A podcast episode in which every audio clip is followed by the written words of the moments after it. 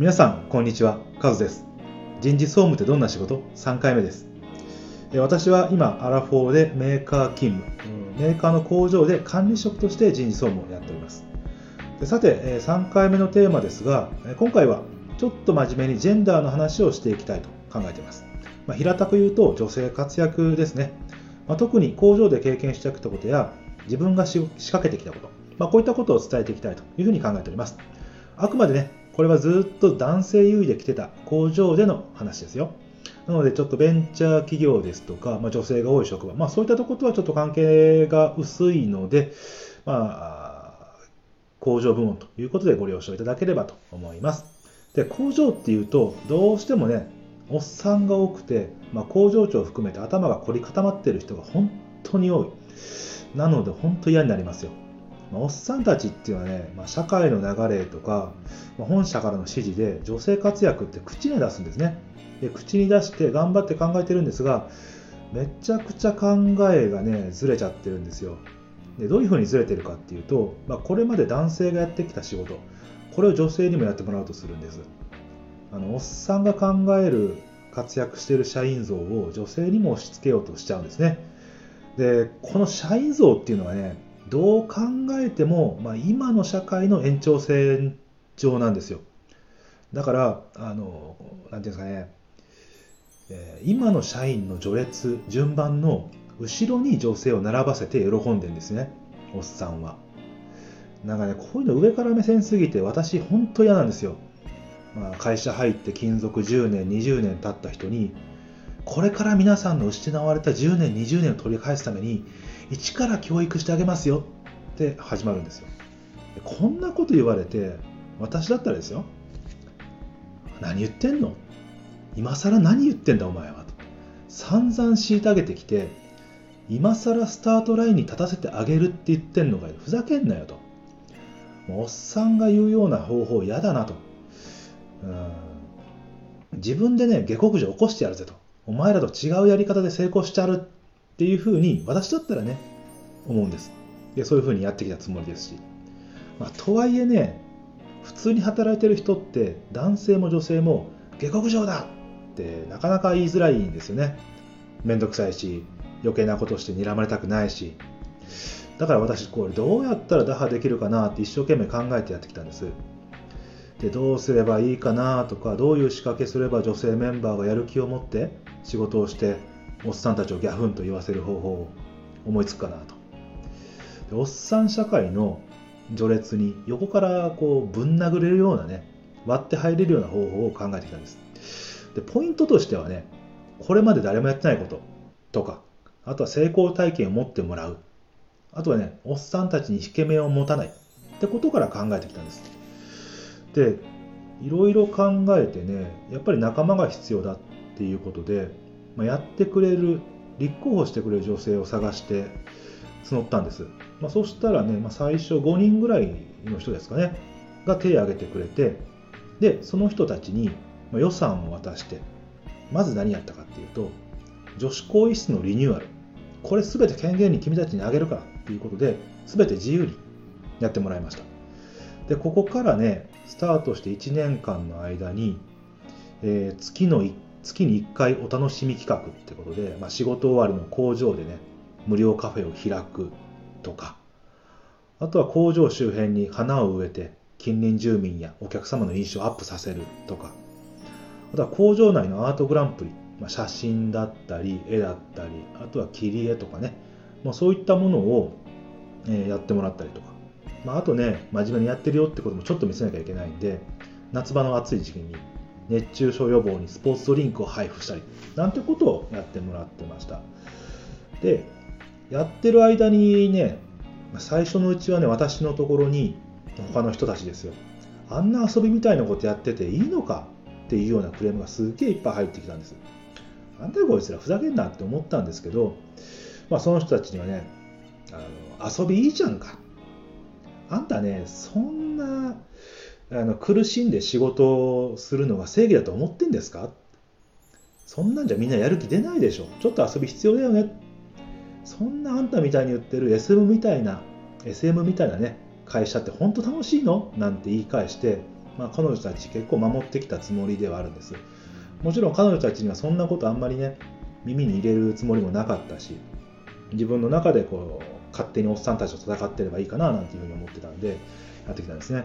で1年経ってやっぱり会社っていうか工場がすごく明るくなってきて、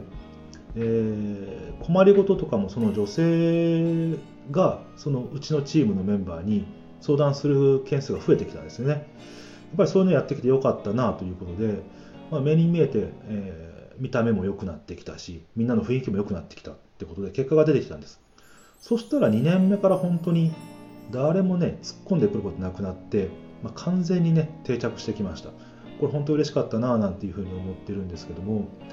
やっぱりその自分の嬉しいっていうことよりもそのメンバーたちが自分たちが考えたことがあの新しいことをここの場所でできたっ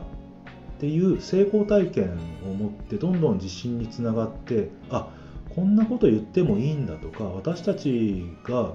誰もやってないことをやってるんだなんていうふうに思ってくれたんでねそれが一番良かったかなって思ってます。でちなみになんですけどこの活動をま1年2年やってきてあの皆さん知らない人多いと思うんですけど中細胞っていう組織があるんですよ中央労働災害防止協会っていう組織でここが1年に1回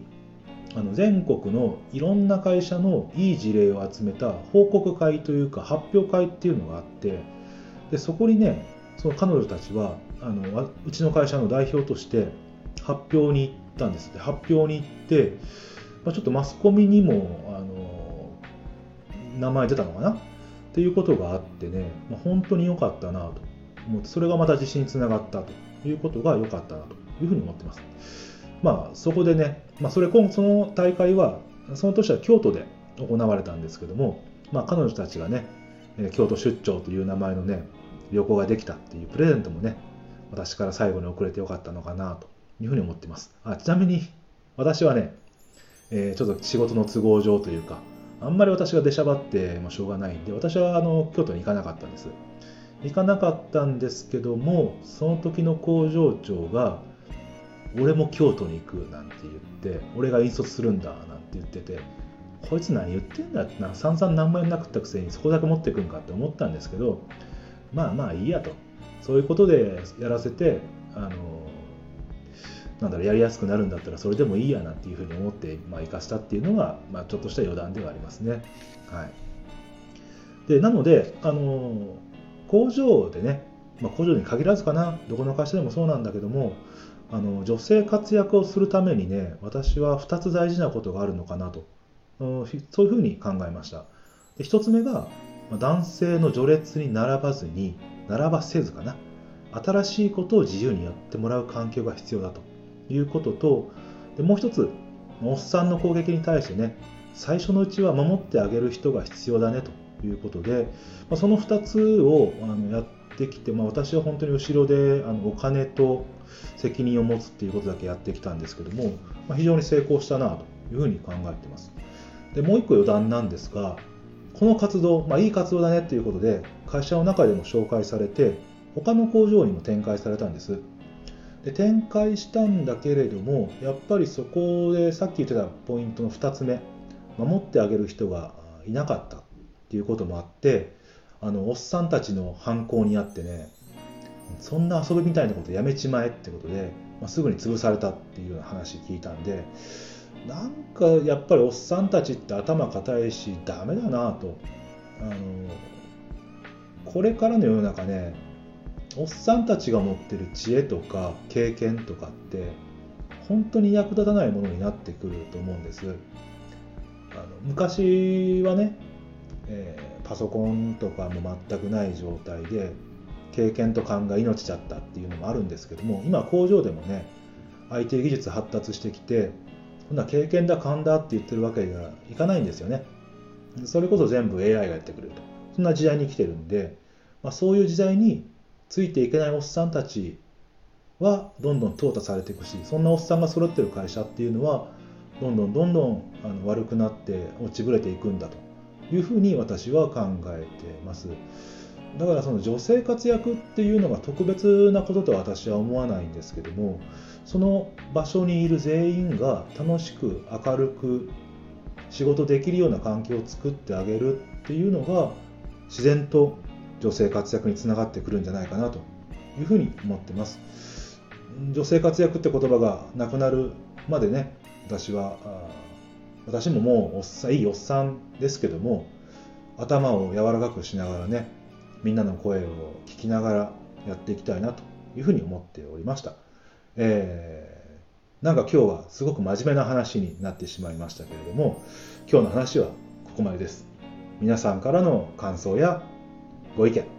質問お待ちしておりますんでどんどんご連絡いただければと思います。それではまたカズでした。